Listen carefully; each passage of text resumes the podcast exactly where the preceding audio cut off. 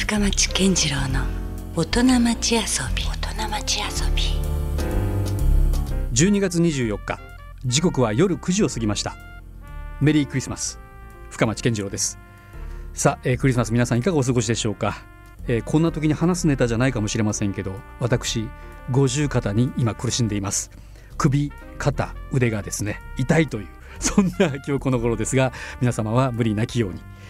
さあ、えーこの番組深町健次郎の大人町遊びは毎回革新的に働いて独創的に遊ぶという方をですねゲストにお迎えして、えーいろんな話をお伺いしていきます、えー今週と来週のゲストは、えーブルータスなどの雑誌の編集や書籍の企画編集執筆のほか映像制作やウェブ制作、えーキャンペーンの企画や構成作家など、えー幅広い分野で活動するクリエイター伊藤総研さんをお迎えしております。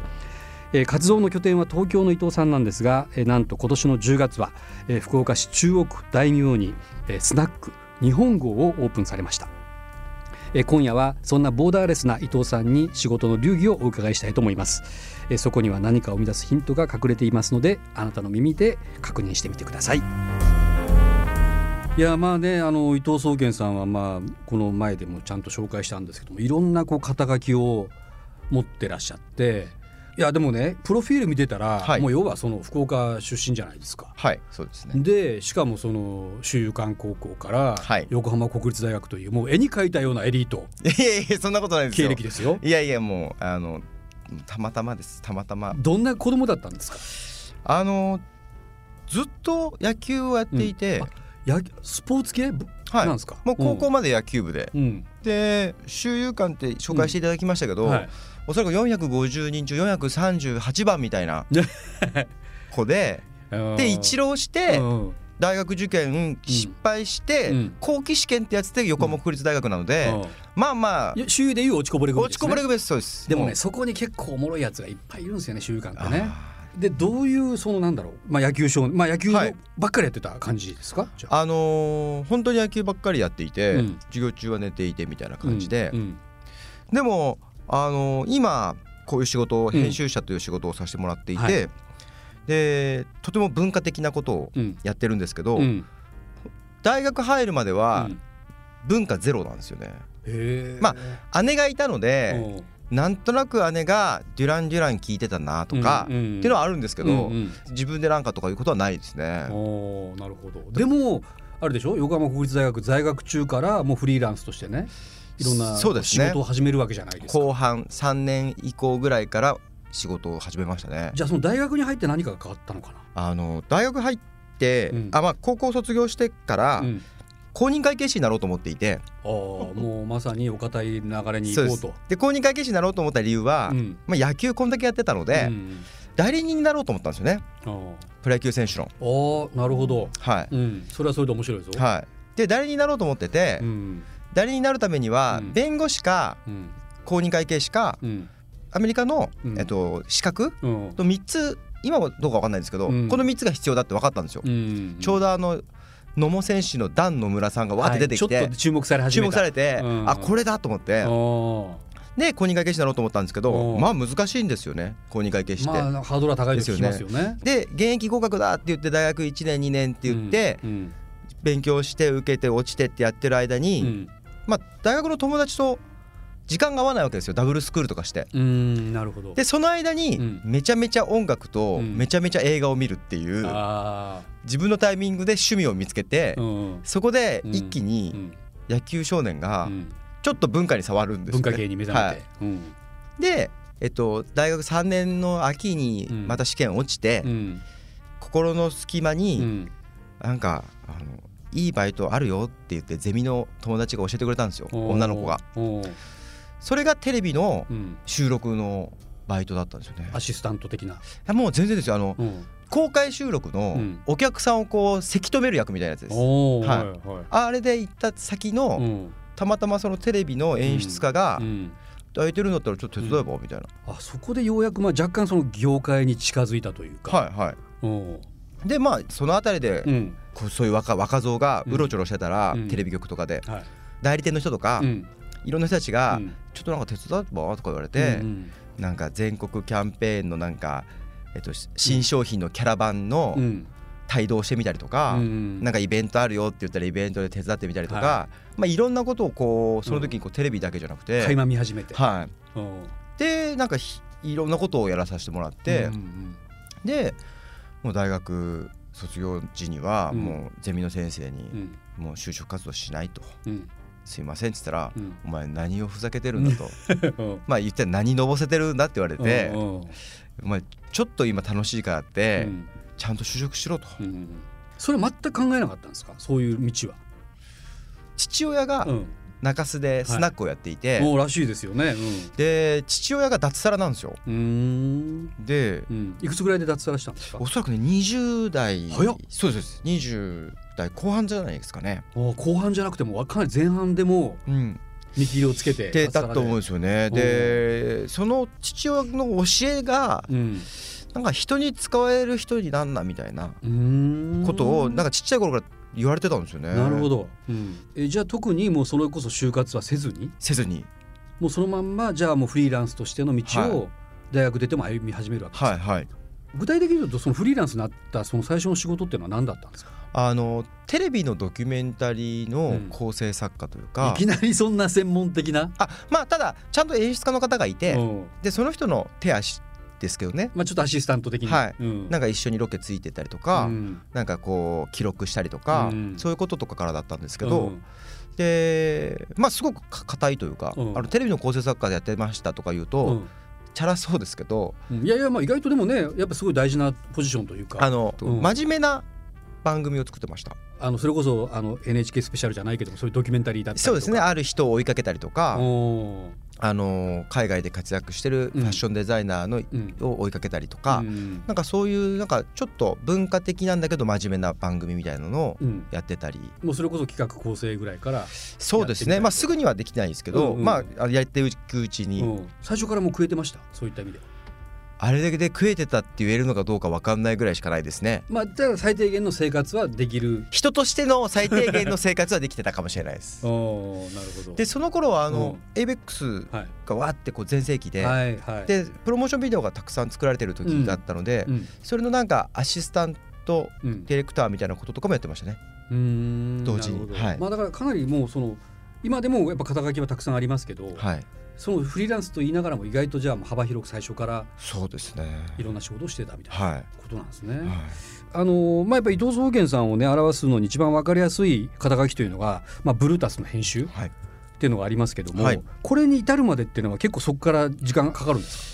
えっと、ブルータスと関わるようになったのは、えっと、28ぐらいなんですね。ぐらい。なのでじゃあまあ45年ぐらいはフリーランスとしてやったぐらいから、うん、そうですね。あの、うん。今もブルータスは仕事をさせていただいてるんですけど、はい、まあ社内あのブルータスの編集部に入るというよりも、うん、えーとまあ、外注というか、うん、外の外部スタッフとして年間に4冊ぐらい、うん、あの自分で企画させてもらって、うん、えー、1冊丸ごとあの編集部と一緒に作る感じでやってるんですよね。はい、今時その雑誌の編集っていうのはあのやっぱそう外注が多いんですかね？いや時々そういう人が現れるというかみたいですね。うんうん、で今の編集部でも、うん、当然全部は編集部で回すんですけど、はい、まあ僕が企画を考えて編集部と作る感じなので、うん、完全外注ではないですね。あはい、一緒になってとまあ、そうですそうです。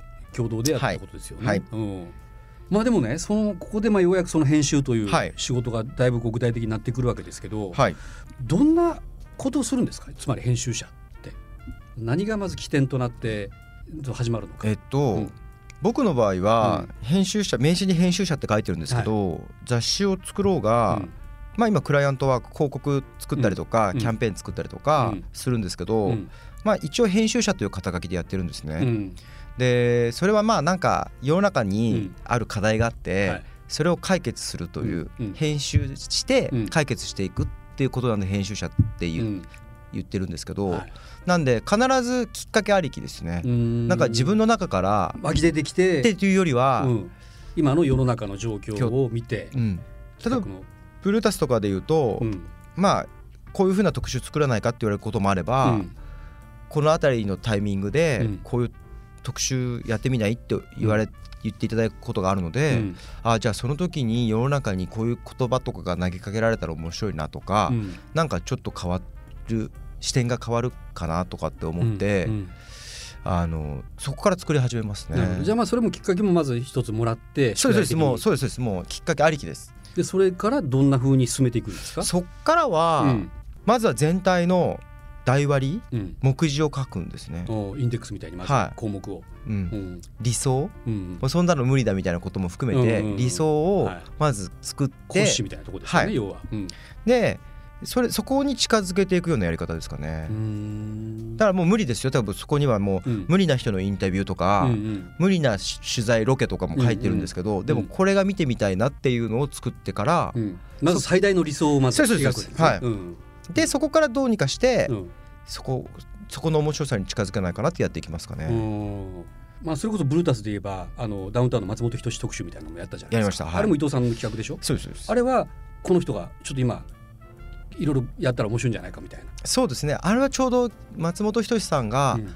映画大日本人というのを出すタイミングで、うん世の中松本人志ブームに、なるだろうと。なるほどなるほど、うん。でブルータスって実はそういうのとは多分違うところをうん、ちょっともうちょっと文化的なものを走らせそうるだけですけど。ね。あんまりこうそこに接点は意外となかったようなはい。イメージもありましたよね。まあうん。芸能ですから、はい。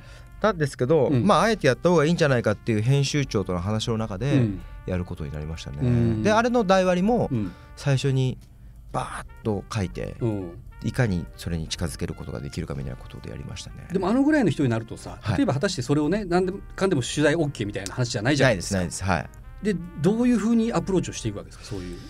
まあ一応理想的なものを投げかけて、うんこれに乗ってみないかとかって言うんですけど、うんまあブルータスってちょっと特殊な媒体で、あのー断られづらい媒体なんですよね。まあねやっぱりちょっとブランドありますわね、はい一応ねブラブラタスというものにすでに。ただ、うんうんそのその中でもその企画で無理めなことを書いてるんですよ僕大体ね。その、うん僕さっき言ったようにね。たように。うんはい。でそこはもうひたすら交渉ですよね。吉本興業さんに出向いてって「ダメですよ」とか言われるのをどうにかしてとかって。もうそこはもうねかなりこううん熱量ですね、なるほど。はい、うん。なんかバカなふりしてうん。なんかお押し通すみたいな、まずやっぱ周りのそのスタッフにね了解してもらわないことには本人にはいかないですもんね。はい。うん。当然あれぐらいの方になると、うん。もうん。う何段もの頃なんですから、うん。こうボスたちがいして、うん。ラスボスに本人がいるみたいな感じじゃそういうないですかわけですよね。はい。まああの死亡遊戯ですよね。そうそうそうだんだん回は上がっていかないといけないですよね、うんなんであのーそういう風にやりましたね、うん。やっていきますね、なるほどね。で。口説くの好きなんですよでも。なるほど。はい。ちょっとこう、うん。やりませんか？みたいな。うん、共犯関係になりませんか？っていうの好きなんですよね。なんかその中で心に残ったとかやったなっていうのって思い、あので言うとやっぱり、うん。ブルータスの特集うん。の中で言うと、うん、えっと三谷幸喜さんの特集をやったんですけど、結構人物を取り上げるっていうパターンがね伊藤総研さんの場合は。そうですね。特徴的ですよね。これ多分テレビでドキュメンタリーをやらさせていただいたかとこだと思うんですよ。そことちょっとつながりますね確かにね。うん。この人がうん。こういう見え方をすると面白いなってちょっと思うことと多いんですよね。うんで三谷幸喜さんの場合は、うん。三谷幸喜さんも映画のタイミングで、うん。かなりテレビをジャックしたりとかして、うん。たくさん出てうんくるじゃないですか。キャンペーンとかでね。はい。うん。で三谷幸喜さんはその後その特集作った後に、うん。映画のパンフレット作らせてもらったりとかあと次につながったり。2人でうん。本を書かさせていただいたりとか、あの映画監督日記みたいなのうん。とかって、その後も交流というか、うん。仕事させてもらったきっかけになったのがブルータスの特集で、うん。でそれはあの一冊丸ごと三谷幸喜さんがうん。失踪するっていううん。超フィクションうん。を仕掛けてその設定も伊藤さんが考えたの。はい。で彼がいなくなってからうん。出てくるまでをうん。ページに落としていくみたいな号だったんですけど、うん。あれはなんか自分なりになんか面白くなったなと思って新しいことできたかなと思うような号でした、ね、しかも三谷さんもそれに対して非常にこう刺激的だったっていう面白かったんでしょうね。そうですねね結果あの最後映画のプロデューサーから、うん三谷さんってあんまり稼働しませんよって言われたんですけど、うん最後計算したら延べ25日間一緒にいたんですよ。一冊の雑誌でね。はい、テレビの収録あのトンネルズさんの番組に出る三谷さんの、うんえっと、控室にいたりとかう、ん。ずっとなんかいて福岡キャンペーンも一緒に来たりとかしました。はあその時。とかって言って、ね。まあなんか横にいてずっとやってるまあでもね今ちょっと断片なんでしょうけどちょっとこう編集者の役割というのがね少し見えましたね。そうです、うん、なんか意外と表には決して出てないんだけども、はい。でもやっぱその人がいるかいないかですごくね、うん、その変わってきますねやっぱりね。うん、うんさあまあ今夜はね、えー、福岡の出身でもある、まあ、フリーランスの、まあ、クリエイター伊藤総研さんをお迎えして、えー、いろんな話をお伺いしているわけですけども実はですね今年の10月に福岡市は中国大名にてスナック日本号というお店をねオープンさせたという。すいません。これがまたね全然違うぞという話なんだけれどもまあさっきの話をねちょっとちらっとこう聞くところによるとやっぱお父さんがそういうね、はい、仕事をされていたからということですよねこれね。そうですね。ねあのまあかなり、うん、あのファミリーヒストリー的な ことなんであんまりこの公の電波でですね。いやいやでもそこちょっともし聞ける範囲で聞きたいな、はい、恥ずかしい限りです。じゃあそのあたりはちょっと来週にね、はい、持ち越しでということで、えー、お伺いしたいと思いますということでね今夜のゲストは、えー、伊藤総研さんでした。また引き続き来週もよろしくお願いします。よろしくお願いします。深町健次郎の大人町遊び今夜は編集者クリエイティブディレクターで先日大名にスナック日本語をオープンされた伊藤総研さんにお越しいただきました。ということで今夜もお付き合いいただきましてありがとうございました。お相手は深町健次郎でした。それではまた来週。LoveFM Podcast. LoveFM のホームページではポッドキャストを配信中。スマートフォンやオーディオプレイヤーを使えばいつでもどこでも LoveFM が楽しめます。LoveFM.co.jp にアクセスしてくださいね。LoveFM Podcast